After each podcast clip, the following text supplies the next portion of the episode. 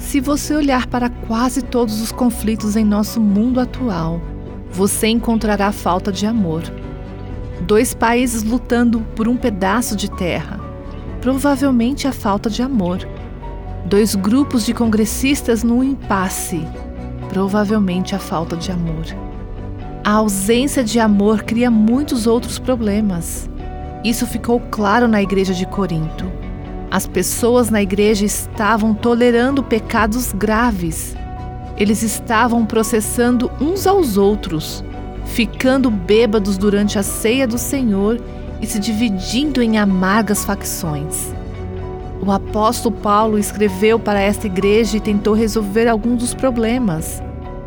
Qual era o seu foco principal? Siga o caminho do amor. Assim como a ausência de amor cria uma infinidade de problemas, a presença do amor em uma igreja, em uma casa, em um local de trabalho, em uma nação, a presença do amor ágape de Deus pode resolver quase todos os problemas que você possa imaginar. Você ouviu Buscando a Deus com a Viva Nossos Corações.